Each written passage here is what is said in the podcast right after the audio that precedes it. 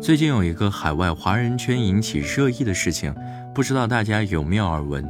这位硅谷渣男凭一己之力刷屏，所作所为简直令人发指。邓女士和老公是北邮的研究生同学，结婚将近二十年，育有一子一女。男方在谷歌工作，女方在脸书工作，这是一个令人艳羡的家庭。在二零二零年经历了一场噩梦，那一年。邓女士罹患胃癌，二零二一年病情持续恶化，去年五月不幸过世。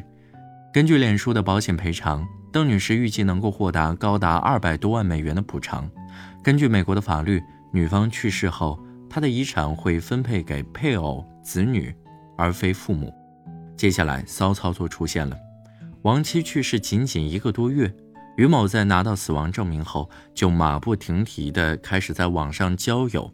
在六月二十一号，他找到了新的妻子。七月一号，迅速结婚，飞去美国，住进了于某和邓女士的家。现在，新太太已经有了身孕，预产期是今年的六月份。再来说说已故邓女士这边的事情。一直以来，于某手里握着巨额抚恤，却没有给邓女士买墓地。骨灰分成了两份，一份由邓女士的父母带回国，一份于某说没有必要买地，撒进大海就行了。有人猜测，或许是没有达成一致，最后于某把前妻的骨灰埋进了豪宅的院子里。对你没看错，就是埋在了自家的院子里。不知道这位新妻子每天住在豪宅里，院子里就是邓女士的骨灰，是什么感受？在于某积极的找新女友的这段期间。邓女士的父母一直在处理王女的后续事宜，因为突如其来的疫情无法回国，老两口滞留在美国，住在于某和邓女士的房子里。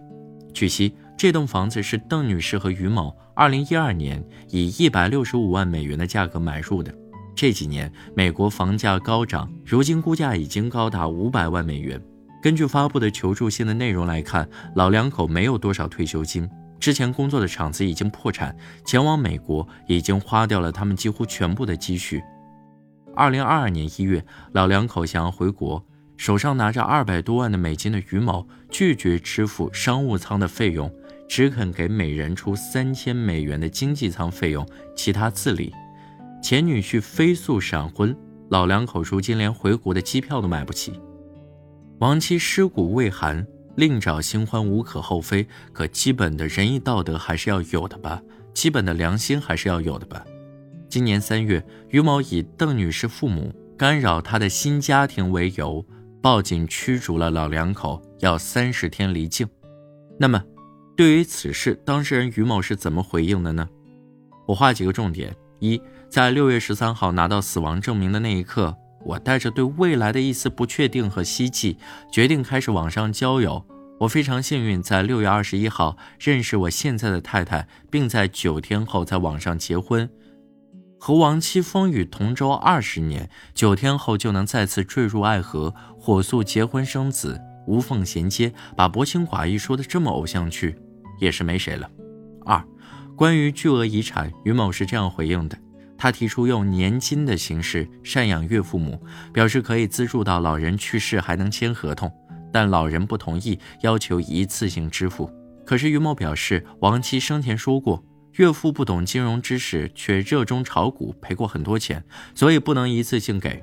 由于老两口始终坚持要一次性拿到养老的钱，于某说他只好从个人积蓄中拿出五点四万美金和网友捐助的一点八万美金给了两位老人。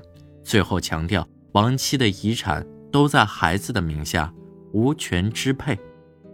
在于某的描述中，字里行间阐述着这么一层意思，我已经仁至义尽了。他还列举了几点自己的孝顺证据，比如，为了让老人在家里住得安心，他们吃的是有机鸡蛋、有机牛奶。去年年底，我看他们挤在一个小 iPad 上参加教会活动，就托朋友买了个十二点九寸的大 Pad。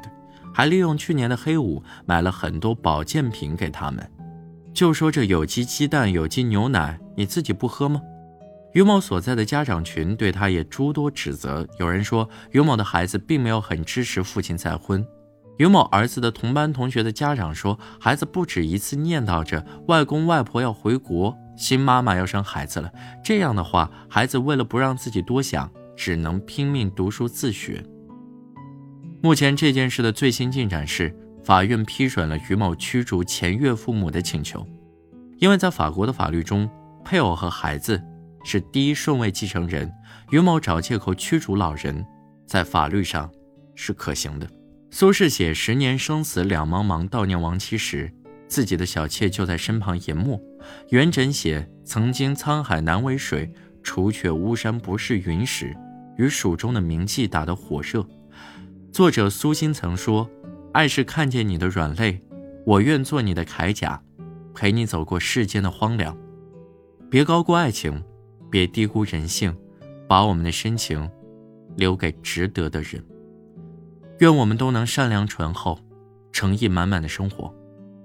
感谢你的收听，我们下期再见。找到我，欢迎添加我的个人号“主播程浩”这四个字的全部拼音。我们下期见。